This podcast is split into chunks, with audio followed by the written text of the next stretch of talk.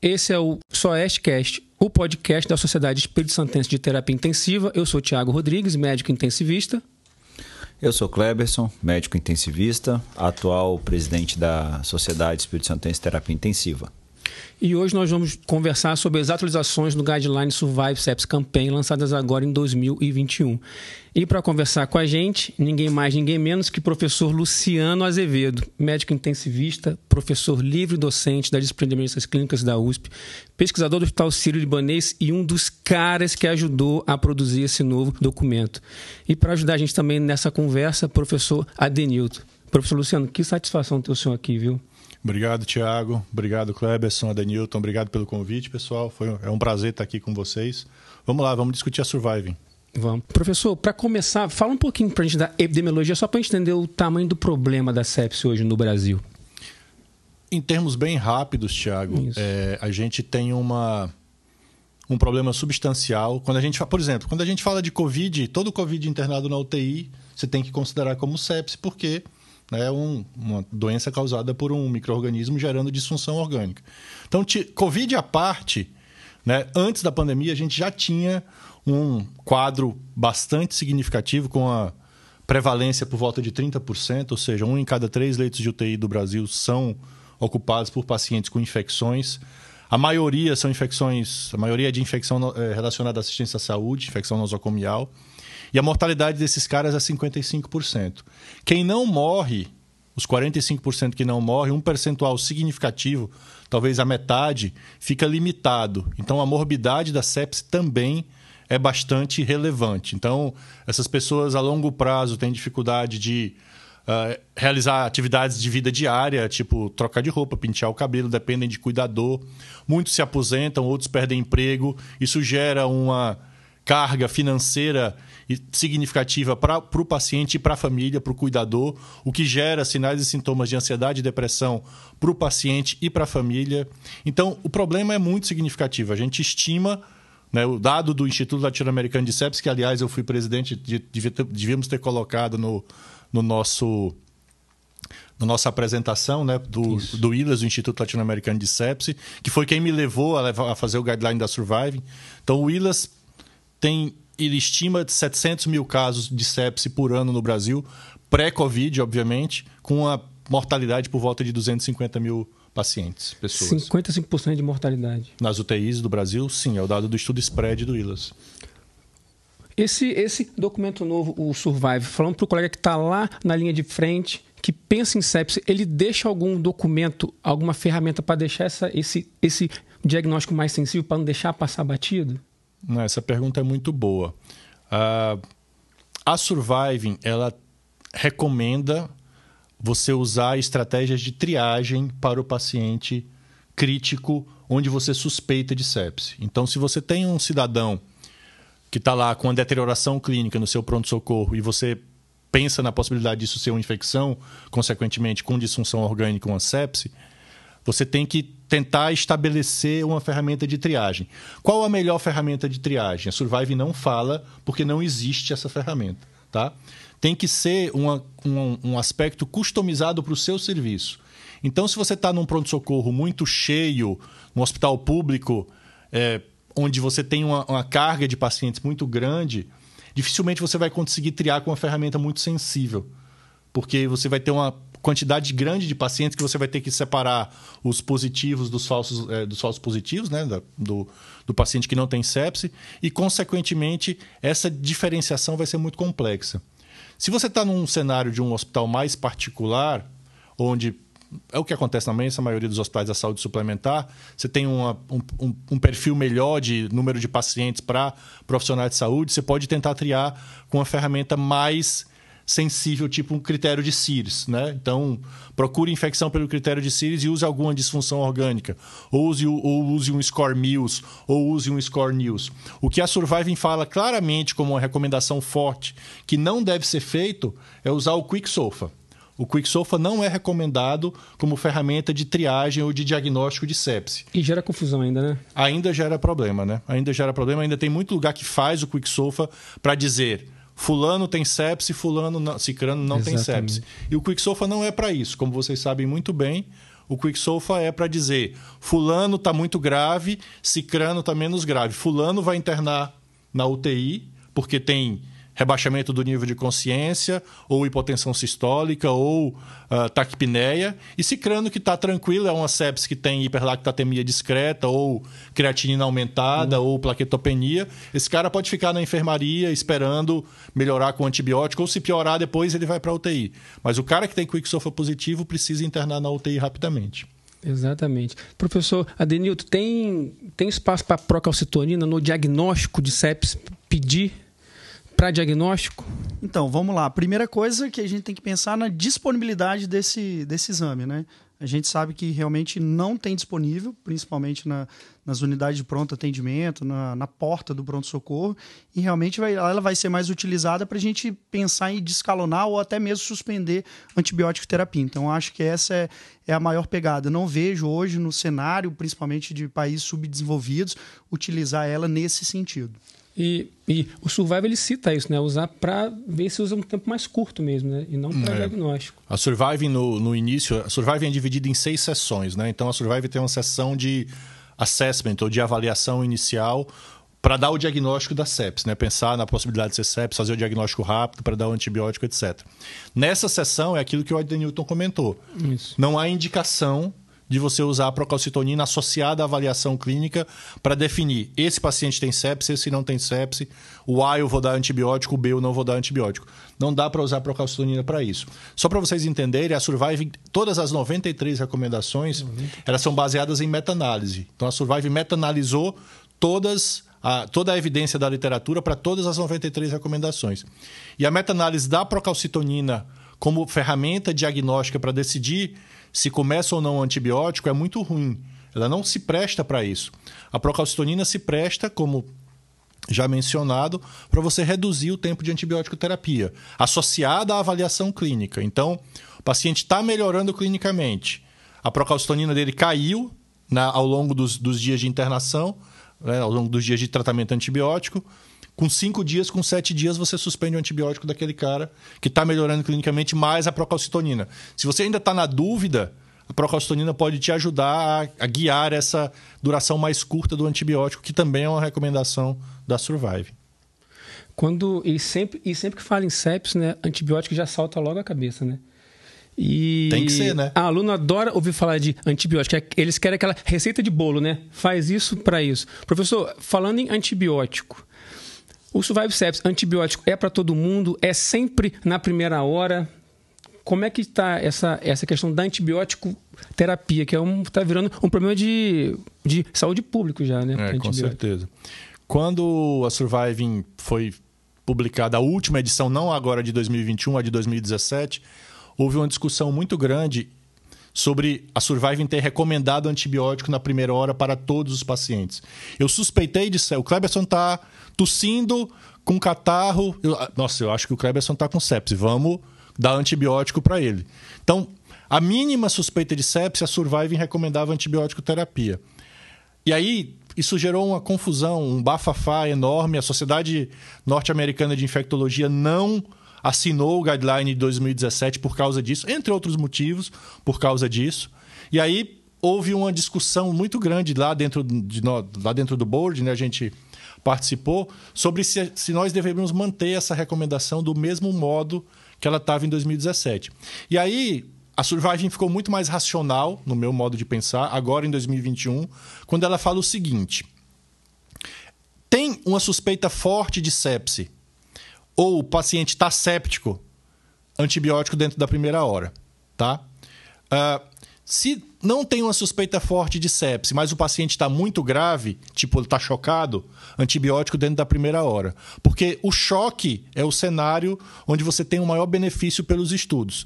Quanto mais grave, mais chocado está o paciente, mais ele deve receber o antibiótico na primeira hora.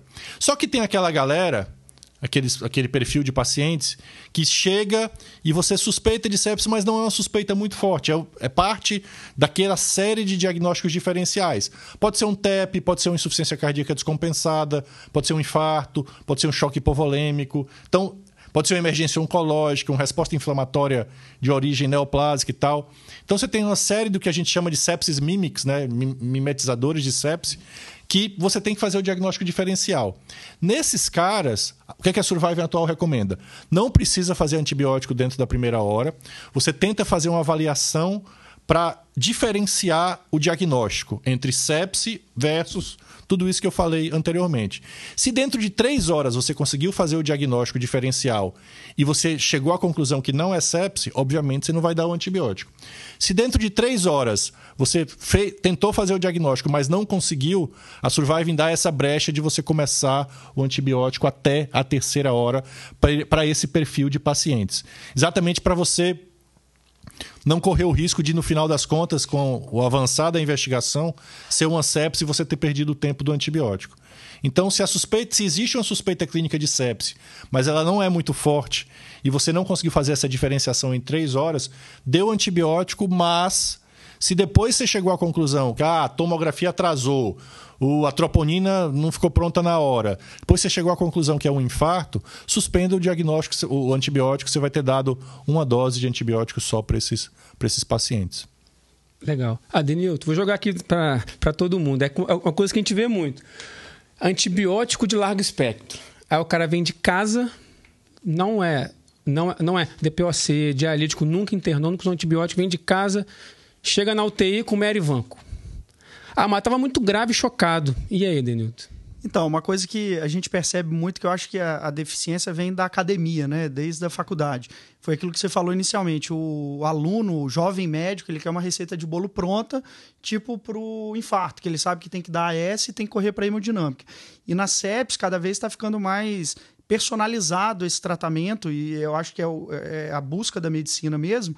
E e eles ficam com medo, eles acham que a, a relação né, da gravidade tem total relação direta né, com o espectro do antibiótico. Então, se o doente está muito grave, independente se ele vem de casa, ele tem que receber um antibiótico de amplo espectro. E eu acho que isso é uma, uma ideia que tem que ser quebrada desde lá da Exatamente. academia. Uma coisa que me chama a atenção, que eu ia até fazer uma pergunta, se você me permite, Thiago, claro. é a questão, desde a publicação do CEPS 3, eu ia perguntar isso para o professor Luciano, se ele acha, ou se ele tem essa percepção, até mesmo dado, de atraso na questão da, da antibiótico terapia, por causa da, da sensibilidade maior do SOFA sendo utilizado para diagnóstico, mas talvez atrasando esse diagnóstico de sepsis em relação a, aos critérios antigos, antes do, do sepsis 3. Existe algum dado que realmente mostra isso? É, objetivamente falando, não. O que tem é uma suposição, uma intuição de que se você usa o SOFA para fazer o diagnóstico, você está usando os dois pontos de variação, né? Você acaba atrasando um pouco mais esse diagnóstico e demorando para começar a antibiótico terapia e fazer as medidas importantes para o paciente. Por isso é que tanto o Instituto Latino-Americano de Sepsis quanto a Surviving Sepsis Campaign, eles não recomendam você fazer o SOFA como ferramenta para dar o diagnóstico de sepsis. Eles sugerem que você use o critério amplo de sepsis, que é qualquer disfunção orgânica associada à infecção. Então, se chega um paciente com pneumonia e rebaixamento do nível de consciência, você não quer saber quantos pontos ele pontua no SOFA. Você considera isso como sepse e dá o antibiótico logo. Se está na sua enfermaria um paciente com, é, com internado por outra causa, de repente ele desenvolve um quadro febril e fica oligúrico. Você não quer saber quantos pontos ele pontua no SOFA, considere isso como sepse e trate com antibiótico. Então, por isso, exatamente por esse receio, eu não conheço nada objetivo que tenha demonstrado isso, mas por esse receio de, de você gerar um atraso no tratamento, é que a recomendação foi de usar o critério amplo de sepse, a definição lato senso, né? a definição de disfunção orgânica gerada por uma infecção, e, consequentemente, tratar o paciente a partir daí. Mas só respondendo a sua, sua questão do antibiótico, eu acho que isso também foi uma, uma resposta mais racional da Survive em 2021 em relação a 2017. Porque 2017 havia essa recomendação: de antibiótico de amplo espectro para todo mundo. Então é mais ou menos isso que você falou: vancomicina, meropenem, vancomicina e piperacilina e tazobactam para o cara que chega na porta. É. Né? Agora, a Survive foi mais clara no, no sentido de que, para quem que eu vou dar vancomicina? Para que, que eu vou dar antibiótico para estafilometicilina resistente? Para paciente que tem algum critério de risco para essas infecções. Para quem que eu vou dar antifúngico? Para quem tem fator de risco para infecção fúngica. Para quem eu vou dar antibiótico para bacilo gram-negativo multiresistente? Para quem tem aqueles fatores de risco para bacilo gram-negativo multiresistente. Aí, No BGN, é que a Surviving recomenda você fazer terapia combinada, o que ainda é uma controvérsia. Né? Terapia combinada, dois antibióticos para paciente com risco para infecção por BGN, ainda é uma discussão que existe na literatura. A meta-análise da Surviving mostrou benefício, um benefício discreto de você usar dois antibióticos. Mas esse é, esse é um ponto controverso da definição nova. E aí, Clebin, você passa por isso, você que é chefe de serviço lá? Descalonar antibiótico que sobe do PS. É, é, o que, mais, que a gente mais vê, né? Essa, esse descalonamento. É. Uh, justamente pela, como o Adenilton até disse, a própria parte acadêmica, né? Isso. É, ou quando não descalona, a gente tira. Uh, porque ficou massificado, ficou na cabeça de todo mundo que todo mundo tem que tomar antibiótico, fez uma febre uh, e a gente descalona muito. Né? Por quê? Depois que pega, também até entendo a questão do colega no pronto-socorro, aquele monte de gente, aquele monte de paciente tendo que atender o paciente chocado com sepsis e tendo que atender o paciente com dor de cabeça. Então, às vezes, peca pelo excesso e depois a gente tem que dar essa, essa ajustada aí. Queria fazer uma pergunta, a pergunta de um milhão de reais. Sobra para mim. Vamos lá, tem um paciente lá, deu o diagnóstico lá, chegou o diagnóstico de sepsis, um foco presumido, disfunção orgânica, tempo de enchimento capilar lentificado, lactato alto, hipotenso, e aí? Volume. É, vamos lá, volta para os 30 ml por quilo de peso, ou a gente vai é, guiar isso aí pela resposta hemodinâmica, pela é. variação de cava, por outros parâmetros ou caiu na, na onda dos 30 ml ainda? Pergunta fácil. Quanto eu faço de volume? então, a gente, eu acho que o primeiro ponto é que a gente precisa entender uma coisa, né? Um guideline, ele é a síntese das melhores evidências disponíveis até o momento para tratamento de uma determinada condição. Isso posto, vocês vão ver se vocês analisarem o documento da Surviving Sepsis Campaign, que a maior parte das recomendações da Surviving é baseada em evidência de qualidade ou baixa ou muito baixa. Isso mostra o quê? Que muitas das recomendações ou sugestões da Surviving Sepsis Campaign têm um embasamento relativamente frouxo da evidência ou da literatura médica. Então, tem muito campo para você fazer pesquisa na sepsi para embasar as recomendações da Surviving. Um exemplo disso é a recomendação dos 30 ml por quilo. Não tem nenhum estudo randomizado que mostre que 30 ml por quilo é melhor do que 20, que é melhor do que 15, que é melhor do que 12, que é melhor do que 25, que é melhor do que 40. Tá? Não tem nem, nada disso. Os 30 ml por quilo vêm de estudos observacionais que mostram que, na média, os intensivistas ou os, os, profissionais que cuidam dos pacientes sépticos administram 30 ml por quilo, 25 a 30 ml por quilo, para esses pacientes nas primeiras três horas de reanimação. Tá? Então é uma evidência, uma evidência de qualidade muito baixa que, inclusive, foi downgraded. Como é que a gente pode traduzir downgraded? Que foi reduzida agora na, na nova rebaixada, survival. Né? Rebaixada, boa. É que eu não sou vascaíno, então nunca. nunca não sei o que quer dizer rebaixado. É uma reduzida na Surviving Sepsis Campaign. Né? Então, ela, é, essa recomendação, ela, vocês precisam entender também que certamente ela não vale para serviços de ponta, onde eu tenho um ecocardiograma, é, onde eu tenho a, né, a possibilidade de fazer uma avaliação individual do meu doente. Ela vale quando eu estou numa uma UPA, né? Uma UPA do no... interior do Espírito Santo, no interior do Ceará, meu estado natal, no interior da Paraíba, onde o cara não tem acesso a nada além do exame físico. O cara nunca viu direito uma, o tratamento de uma sepse. Ele só lembra que tem um tal de um guideline lá que recomenda fazer 30 ml por quilo. Então ele vai fazer 30 ml por quilo. Então a validade é muito mais como uma recomendação geral, mas a própria Surviving fala: um guideline é a síntese da melhor evidência disponível, mas ele jamais substituirá o bom senso e o julgamento clínico do médico à beira-leito, é, avaliando um paciente individualmente. Né? Então, para responder a sua pergunta, talvez dependa do cenário. Se tiver lá no HC ou aqui no, nos hospitais top de vocês, o cara vai fazer um ecocardiograma e vai dar meio litro de volume, um litro de volume. Se tiver num hospital de, de menor de menor porte, aí ele pode receber os 30 ml por quilo. Mas dizer que isso é baseado em evidência forte, efetivamente não é. Eu costumo dizer, para os meus alunos que justamente o 30 ml é um ponto de partida. Exato. Né? E aí você vai subindo conforme a sua disponibilidade de monitorização. Então, talvez utilizar parâmetros de macrohemodinâmica como diurese, tempo de enchimento capilar, o Motley, isso daí seja interessante num cenário de uma UPA, Exato. de um pronto-socorro. E assim como o professor Luciano falou, se você tem a disponibilidade de uma monitorização mais sensível, aí sim você parte para ela. Eu acho que esse, o 30 ml na, na, na visão assim para o jovem médico, eu acho que é o ponto de partida. Tem um outro dado interessante dos 30 ml, porque a preocupação é o que acontece com o renal crônico dialítico ou com o cardiopata, com o paciente com insuficiência cardíaca. E aí tem, tem um estudo observacional publicado no Blue Journal que mostrou que não faz muita diferença. Assim, o, o paciente não vai pior se ele é renal crônico ou se ele é cardiopata e tomou os 30 ml por quilo. Então não tem essa essa piora tão substancial, então não é tão preocupante assim. Mas esse, esse grupo de pacientes é o cara que mais vai se beneficiar de uma avaliação individual. Então você vai fazer uma alíquota de 250 a 500 ml de volume, e aí você vai avaliar a resposta desse paciente. Você vai ver também se ele é um renal crônico dialítico. Quando foi a última vez que ele dialisou? Se ele dialisou a última vez há três dias atrás, provavelmente ele está hipervolêmico. Se ele dialisou hoje, você precisa lembrar que ele tem a resposta inflamatória, a vasodilatação da sepse, o extravasamento capilar. E aí ele pode estar hipovolêmico mesmo sendo um renal crônico dialítico. Sim. Mas aí você tem ferramentas de observação clínica, né? Você vai ter uma ausculta, você vai ter uma saturação para medir é, uma piora clínica associada à congestão pulmonar por hipervolemia durante a reposição volêmica. Verdade. Eu acho que todo mundo aqui é da época do Early Go, né? Lógico.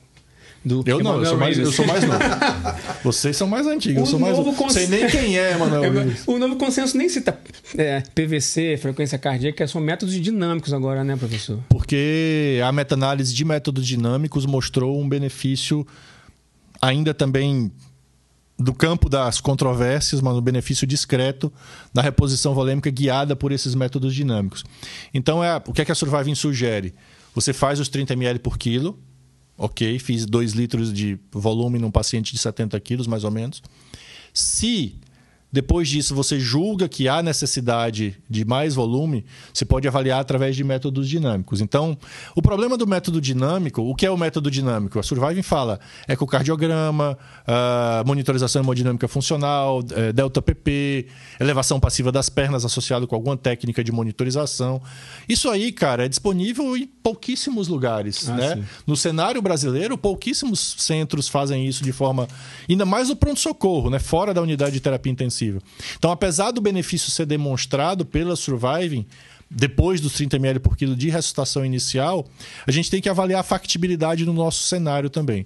No nosso cenário, talvez depois dos 30 ml por quilo, a gente tenha que caminhar para o que o Adenilton comentou. E você também mencionou é, tempo de enchimento capilar, é, livedo, Motley, né? débito urinário, rebaixamento do nível de consciência, melhora do nível de consciência depois da reposição volêmica. Então é é tudo uma questão da gente ver o que é aplicável no nosso contexto em relação ao guideline. Né? Ele ainda é um guideline feito por uma maioria de países desenvolvidos e ricos que têm esses recursos mais disponíveis.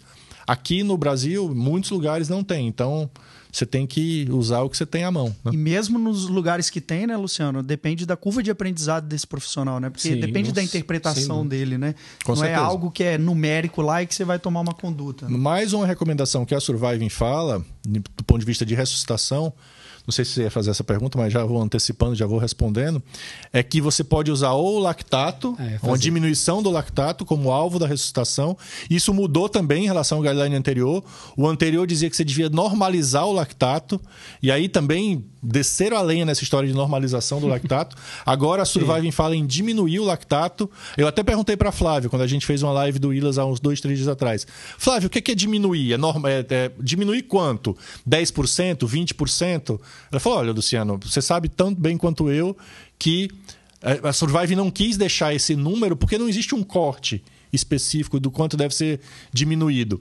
Mas é muito mais para você ver a tendência ou a curva desse lactato, a cinética, né, o termo melhor, Exatamente. desse lactato ao longo do tempo. Então, se o cara estava com lactato de 40, você deu fluido e tal, caiu para 30 ou caiu para 35, isso é um sinal que você está no caminho. você pode continuar mantendo essa sua estratégia de tratamento. É muito mais esse o objetivo. E aí, mesmo para o cenário que não tem o lactato, a Surviving também disse, baseado no estudo sul-americano no Andromeda Shock, que você pode usar o tempo de enchimento capilar normal como alvo da terapêutica de forma alternativa ao lactato nesse contexto, para você também ter uma estratégia que não é baseada em laboratório, mas é baseada simplesmente no exame físico. O problema do tempo de enchimento capilar é a padronização da realização e a, e a variabilidade interobservador, que é muito grande. Exato. Se nós quatro fizermos provavelmente a gente vai ver resultados ligeiramente diferentes entre, entre as nossas avaliações. O meu tá? talento aqui agora, tá, a mão tá gelada. pois é, então, e isso é outro fator de confusão, Tiago. Então, a temperatura ambiente, a cor da pele da pessoa, tudo isso influencia na é. medida. Então, a padronização dessa medida ainda é relativamente complexa. Professor, seguindo no choque, tem a coisa do volume, né, que a gente tem que botar a mão no doente, avaliar, re, reavaliar Droga vasoativa. A gente ouve muito, né? O cara tá lá no andar e aí faz um choque no andar, aí pede a vaga de UTI, mas tá com acesso periférico, putz, tá 6 por 3 aqui, saiu, saiu a vaga. Eu não fiz a, a Nora porque eu não consegui pegar um acesso central. E aí, como é que tá essa coisa de qual droga que você faz? Você faz o volume, você faz a Nora, você faz tudo junto? Como é que tá essa coisa no choque? É, então a recomendação é o, a ressuscitação volêmica deve começar, né? Então, os 30 ml por quilo para o paciente chocado ou com lactato alto. Esse é o cenário de ressuscitação. Não é todo mundo que está com sepsis que vai precisar tomar fluido, os, pelo menos os 30 ml por quilo. Então, se eu estou com um paciente séptico, mas ele não está chocado e não está com lactato alto, eu não preciso fazer 30 ml por quilo para ele. Isso é uma pergunta que muita gente me faz, é super frequente. Então eu vou fazer uma avaliação clínica. Se eu achar que o cara está desidratado, eu dou meio litro para ele, eu dou um litro de acordo com a minha é. avaliação clínica. Mas não os 30 ml. Os 30 ml por quilo é claro. é para o cara hipotenso ou para o hiperlactatêmico, por hipoperfundido.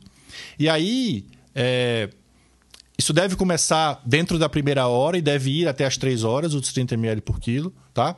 Mas a droga vasoativa ela pode começar meio junto com esses 30 ml por quilo. Então, a Surviving agora fala que você pode instalar a noradrenalina num acesso venoso periférico, se não for uma dose muito alta, por um período curto de tempo, de preferência numa veia anticubital de grosso calibre. Não é, é sacanagem também fazer no dorso da mão é um vasopressor do cidadão. Né? Então, é, é, sejam coerentes, né? E se forem fazer no acesso periférico, não deem dose alta e não façam por um período longo de tempo. Isso reforça aquela orientação do estudo Sensor, né? Eu acho que foi 2018 que falava já isso.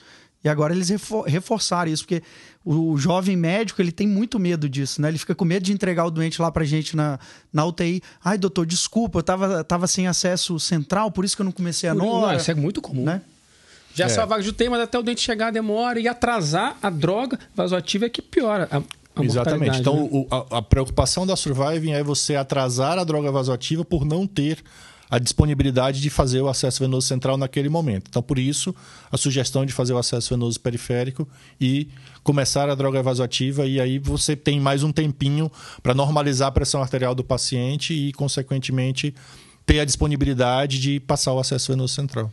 Acho que nessas coisas aí que o Covid ensinou foi justamente que você faz a droga na veia periférica, né? Enquanto você terminou de entubar, depois você funciona seu acesso central e troca o acesso para você ter um acesso mais garantido. Quantas vezes que a gente já não fez aí nessa nesse Sim. Covid começar a droga na periferia até normalizar a pressão, que depois se entubou, sempre cai a pressão um pouquinho e vai ajudar. Uh, e corticoide? Como é que vai o corticoide agora no. Vai bem, né? No Covid, então o corticoide vai ótimo. Vamos é... lá, se tem um espaço para o corticoide, não tem na como é que surviving, tá? Na Surviving, a recomendação ela foi até ligeiramente modificada, né? Então, antes a Surviving falava que você não deveria é, usar o corticoide para sepse, mas só para o choque séptico que estava sendo uh, não responsivo à droga vasoativa né? e fluido. Agora isso ficou mais ou menos igual, mas aumentou o grau de recomendação, porque saíram os estudos, saíram três estudos, né? O, o Vanish, o Approaches, que é o francês, e o estudo o Adrenal, o estudo, o estudo australiano e neozelandês. Nos três, em algum cenário, o corticoide melhorou a mortalidade, porém, ele uh, em, em, alguns dos estudos, ele só melhorou, só entre aspas, né? Melhorou o tempo de uso de droga vasoativa, o tempo de permanência na UTI. Quando o painel se reuniu, a discussão foi a seguinte: a gente tem uma intervenção que é barata, não causa um efeito colateral muito significativo, apesar do corticoide, na meta-análise, ter aumentado o risco de fraqueza muscular, mas não causa um efeito colateral tão significativo, é barata, está amplamente disponível, pode ser usada em país de recurso limitado e ela se associa a possíveis efeitos benéficos, talvez não de mortalidade, quando você faz a meta-análise não tem efeito de mortalidade, mas tem efeito em redução daqueles desses itens que eu falei menos, menos tempo de ventilação mecânica, menos uso de droga vasoativa, uh, sai mais rápido da unidade de terapia intensiva. Juntando tudo isso, a Surviving acabou. O painel né, fez, a, fez a avaliação e nós acabamos fazendo uma recomendação fraca de uso de corticoide para pacientes que estejam evoluindo com piora clínica, apesar do uso de droga vasoativa e reposição volêmica. Então, quando é que eu começo o corticoide? Essa é uma outra dúvida que a literatura não produziu ainda essa resposta. Mas quando o painel da Survive, uns 60 e tantos panelistas, foi questionado, fez um inquérito, um, um, um questionário, uma survey, a média de dose que o corticoide começava era entre 0,25 e 0,5 micrograma quilo minuto de noradrenalina. Então essa parece ser a faixa que a maior parte dos intensivistas começa o, a corticoterapia para esses pacientes. Professor, aí, se me permite, claro. é infusão contínua ou intermitente dele? Então, aí isso está inclusive no texto, não está na diretriz, mas está no texto, né? Não tem uma, uma orientação precisa de qual é a dose. Ele fala que a dose é de 200 miligramas porque 200 miligramas foi o que a maior parte dos estudos fez. Não existe uma orientação precisa sobre infusão contínua versus intermitente. O que se discute é que quando você faz a intermitente, você gera picos hiperglicêmicos que não acontecem com a contínua. Então haveria esse benefício, mas não tem evidência para para meta-analisar isso. Então a Surviving só escreve isso no texto. E também não tem um, uma clareza de como é que você tira porque alguns estudos fizeram sete dias e pararam imediatamente, outros estudos fizeram cinco dias e desmamaram em seis dias, como é o caso do Vênus. Então, na prática, o que é que a gente faz? A nossa, as nossas UTIs, sete dias e suspende bolos intermitentes. Não dá para gastar uma bomba de infusão num paciente com 6, 7 bombas de infusão, né, no nosso cenário, só com corticoide. Então a gente faz 200 miligramas e, se precisar, queima a glicose com insulina. Professor, lendo, lendo o guideline, parece que o gatilho para começar o corticoide é o mesmo para você associar um segundo vasopressor. Vocês praticam isso? Exato, é mais ou menos isso, né? Então é a média. É que, na verdade, se você olhar clinicamente, é aquele paciente que está evoluindo com um sinal de refratariedade de choque, né? 0,3, 0,4, 0,5 micrograma quilo minuto de noradrenalina. E aí você. A recomendação agora do guideline é de você associar a vasopressina. Antes você poderia ou, ou a vaso ou a adrena. Agora a meta-análise mostrou que a vasopressina é melhor como segunda droga. E a adrenalina ficaria como uma terceira droga caso não respondesse a vasopressina e a doses altas de noradrenalina. E aí é mais ou menos nessa faixa, né? Então, se o paciente caminha para evoluir para choque refratário, você dá a corticoterapia e você faz a vasopressina como, como segunda droga. E se ele tem algum grau de hipoperfusão, uh, então disfunção cardíaca identificada pelo ecocardiograma, ou tempo de enchimento capilar lentecido, variação de CO2 arteriovenosa acima de 6 milímetros de mercúrio, nesses casos você pode tentar associar uma dobutamina. Né? Então é uma recomendação fraca, você não tem evidência de benefício de mortalidade com isso. Dá vontade de ficar falando com o senhor o dia inteiro. Tem um monte de pergunta aqui, mas. É, Klebin. Eu claro, posso fazer mais um, Vocês Thiago? podem falar o que vocês quiserem. Doutor Luciano gosta de falar muito da batata Ruffles, né? Esse ano, você acha que está encerrada essa discussão do tipo de volume? Qual, qual líquido fazer? Qual, qual fluido fazer? Se, qual fluido fazer? Se encerrou Cara, isso ou não? Parecia que pela, pela recomendação da Surviving estava encerrada até que a, nós, da Rede Brasileira de Pesquisa em Terapia Intensiva, publicamos o Basics, né? Uhum. Então, é, a recomendação da Survive Sepsis Campaign é que você deve dar preferência a soluções balanceadas, seja ela ringue lactato, seja ela soluções disponíveis comercialmente, cujo nome mais clássico é a solução de plasma light, né? Porque essas soluções têm concentrações de cloro próximas à do plasma e não vão causar acidose hiperclorêmica que o soro fisiológico, quando administrado em altas concentrações, dá, né? Mas aí, com a publicação do Basics, ficou assim, apesar de algumas características e limitações do estudo, né, do estudo brasileiro, ficou claro que talvez não, o, o soro fisiológico não seja esse vilão todo que a gente imaginaria. Então, se você fizer 30 ml quilo, sendo metade de soro fisiológico e metade de ringa lactato, talvez isso seja razoável para o paciente. Agora, talvez a gente tenha que caminhar para aquilo que você comentou, que é uma individualização do tratamento. Eu não vou dar para um paciente acidótico soro fisiológico para ele. Eu não vou dar para um hepatopata que já está hiperlactatêmico ringa lactato, né? Então, assim, talvez a gente deva fazer uma reposição volêmica que não seja só baseada numa solução fixa, ela seja multi-soluções e com isso você consiga evitar os efeitos deletérios do acúmulo de soluções para esses pacientes. Acho que mais alguma coisa, Denilton, Thiago? Professor, é, você é um cara que fala muito sepsis há muito tempo. Tem aquele fórum de sepsis que eu acho fantástico, né, que vocês promovem. Quando você fala de sepsis, o que, que você gostaria que as pessoas levassem para casa? Leva isso aqui. Se eu fico aqui três horas falando, se você levar isso com você, eu já estou satisfeito. Tipo, o resumo do, Fazer do um bate-papo. do podcast agora. Podcast. Vai para a rede social. Não, eu acho que o resumo do podcast é a sepse é super frequente. A sepse, estou falando da sepse bacteriana. A gente está no meio de uma pandemia mas eu estou mencionando a sepse bacteriana, porque o Covid, obviamente, não tem sentido administrar antibiótico. Mas a sepse bacteriana, ela é super frequente, né? ainda é super frequente. A gente espera que o uso de máscara tenha diminuído um pouco essa frequência, mas ela ainda é bastante comum. E eu acho que a, a mensagem principal é faça uma avaliação cuidadosa do seu paciente, não que seja demorada, mas que seja bem pormenorizada, bem cuidadosa para indicar a antibiótico terapia adequada e uh, no tempo certo para esse paciente. Né? Então você tem que pensar, quando você se defronta com um paciente que tem uma deterioração clínica, sepse tem que ser uma condição a ser considerada. Sepse tem que ser uma condição a ser pensada. Além de qualquer, quaisquer outras condições, hipovolemia, choque, infarto, etc, etc, etc, que fazem parte desse diagnóstico diferencial de uma piora clínica de um paciente crítico. Né? Então, sepse tem que sempre ser pensada. Não esqueçam dessa possibilidade, porque antibiótico terapia faz diferença. A gente não mencionou aqui, né?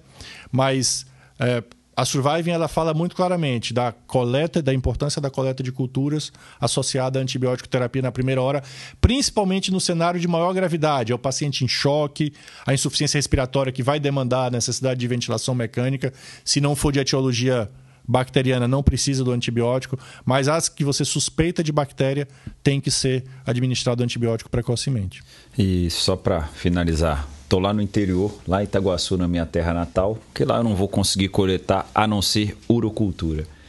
Eu atraso o antibiótico para fazer a coleta das culturas ou eu faço o antibiótico, depois mando o paciente referenciado e segue-se a, a, coleta da cultura no hospital onde tem condições para isso? É, se você for atrasar a antibiótico terapia, não é recomendado você esperar a né, coleta da cultura para atrasar o antibiótico. Então, Faltou o frasco da cultura, não tem disponível, faça o antibiótico e.